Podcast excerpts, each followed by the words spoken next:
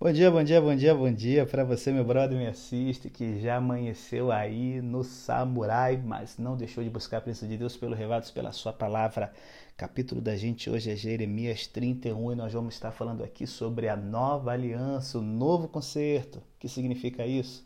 Simbora, abre sua Bíblia, pega sua caneta e vamos marcar as promessas de Deus para a sua vida hoje. Bom, pessoal, vamos então para o texto aqui. Com amor eterno te amei, é a palavra-chave, o verso-chave de Jeremias 31 a 14. Olha, se procurarmos alguma razão para a promessa de restauração de Deus no próprio povo de Judá, ficaremos desapontados. Nada, nada, nada, nada no caráter desse povo ou nos seus atos era atraente. Nada merecia consideração de Deus. Mas a razão que Jeremias forneceu foi simplesmente o fato de que Deus tinha escolhido amar o seu povo com amor eterno. É a abundância da sua amável benignidade, a expressão que traduz o seu misericordioso comprometimento com as suas promessas de conserto que está na raiz dos atos de Deus. A mesma coisa é válida conosco hoje em dia. Quando Deus enviou seu Filho ao mundo, foi para salvar seus inimigos. Ele nos salvou, nós, inimigos de Deus, apesar do que somos e não por causa do que somos. Romanos 5,8 fala que Cristo morreu por nós, sendo nós ainda pecadores. Não devemos jamais cair no erro de pensar que Deus nos salvou ou salvará alguma outra pessoa por sermos bons ou agradáveis ou por merecermos de alguma maneira a sua bondade. E que benção é isso, gente! Os melhores entre nós são defeituosos. E se tivéssemos que depender das nossas próprias boas obras, jamais receberíamos os dons de Deus. Mas uma vez que tudo depende do amor de Deus, podemos estar confiantes e seguros. O amor de Deus não tem limites e, como diz Jeremias, ele é eterno. Você imagina o que é isso? Somente por confiarmos plenamente no amor de Deus, podemos dizer com confiança que fomos salvos, estamos sendo e certamente seremos salvos. Não é de admirar que Jeremias convocasse Judá para cantar com alegria e cantar louvores.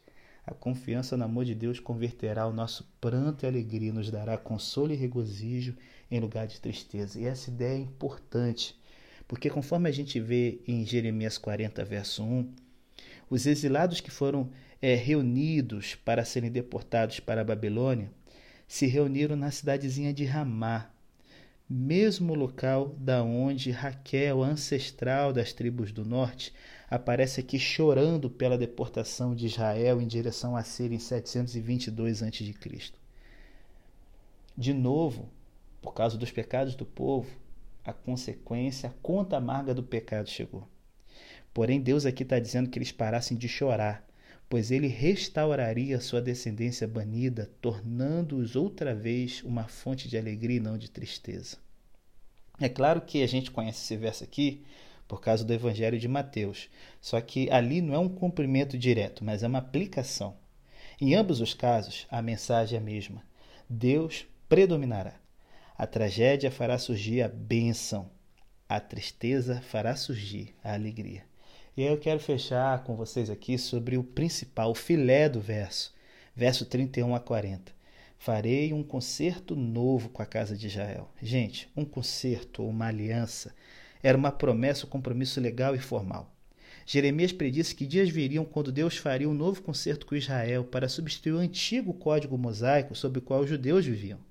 Observe que Deus não fez esse concerto nos tempos de Jeremias, mas prometeu substituir o antigo por uma nova aliança em alguma data futura. O Novo Testamento deixa claro que o novo concerto prometido foi formalmente instituído pela morte de Cristo. Por isso que ele fala até na Santa Ceia, esse é o cálice da nova aliança. Esse concerto assumiu a mais obrigatória de todas as formas do Antigo Testamento. Ele foi um concerto de sangue, formalizado pela oferta de um sacrifício de sangue. Gente, como Jeremias deveria ter se perguntado e curvado sua cabeça em reverência se tivesse sabido que o sacrifício necessário para cumprir as promessas incrustadas no novo concerto seria o sangue do próprio Filho de Deus. Jeremias, porém, ainda não sabe de todos os detalhes, mas ele está descrevendo aqui a natureza do novo concerto. Não conforme o código mosaico, que registrou as leis de Deus em pedra e deixou de oferecer o perdão completo. Afinal, o sacrifício era você jogar no futuro quando Deus resolveria o problema de uma vez por todas. Por meio do novo concerto, Deus disse: Porei a minha lei no seu interior e a escreverei no seu coração. A nova aliança oferece renovação espiritual interior e transformação de vida. Por meio da nova aliança, Deus seria o seu Deus, unido por um elo que nada, nem no céu nem no inferno, poderia romper. E por meio do novo concerto, Deus disse: Perdoarei a sua maldade e nunca mais me lembrarei dos seus pecados. Gente, hoje você e eu desfrutamos dos benefícios espirituais desse novo concerto por meio da nossa fé em Jesus Cristo. E um dia, segundo Jeremias, a gente vai ter a oportunidade de ter a nova terra, aonde o Israel restaurado habitará outra vez em Judá e Jerusalém.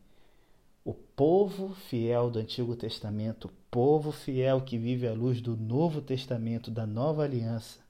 E então imagina, todos nós, judeus e cristãos, poderemos reconhecer o Messias, andar, tocar, viver na presença dele. E os benefícios espirituais que você e eu desfrutamos pertencerão a todas as pessoas que durante toda a história desse mundo Deus escolheu para amar com amor eterno. É bênção demais que você possa sentir, mergulhar nesse amor e permanece firme nessa nova aliança, porque ela é vida, é bênção para você. Pensa nisso e até amanhã, se Deus quiser.